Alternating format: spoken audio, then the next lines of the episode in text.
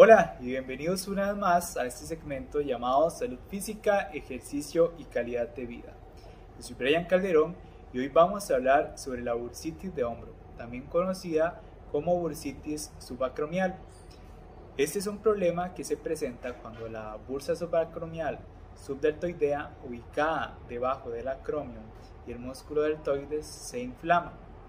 La bursa, también conocida como bolsa sinovial, es una pequeña bolsa llena de líquido que actúa como amortiguador, reduciendo la fricción entre los músculos, tendones y huesos que rodean las articulaciones.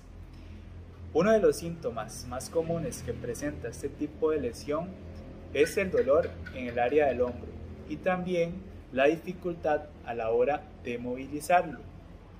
Algunas acciones preventivas que podemos ejecutar y realizar para evitar este tipo de dolencia son las siguientes, como por ejemplo ejecutar ejercicios o actividades que fortalezcan el área del hombro, siempre y cuando sean ejercicios recomendados por un especialista del movimiento humano y que lo que vaya a producir sea un efecto positivo en esta zona. También a lo largo del día es correcto realizar buenas posturas, esto para evitar cualquier tipo de lesión en esta área.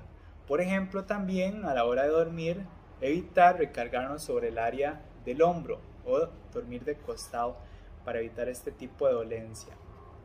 También a la hora de cargar objetos pesados, usar ambas manos para no generar eh, excesiva carga sobre la zona.